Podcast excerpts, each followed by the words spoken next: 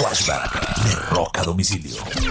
Un 26 de agosto del año de 1997, Chad Smith, el baterista de la banda de los Red Hot Chili Peppers, es admitido de urgencia en un hospital en Los Ángeles luego de haber sufrido un aparatoso accidente en su moto mientras eh, manejaba por Sunset Boulevard.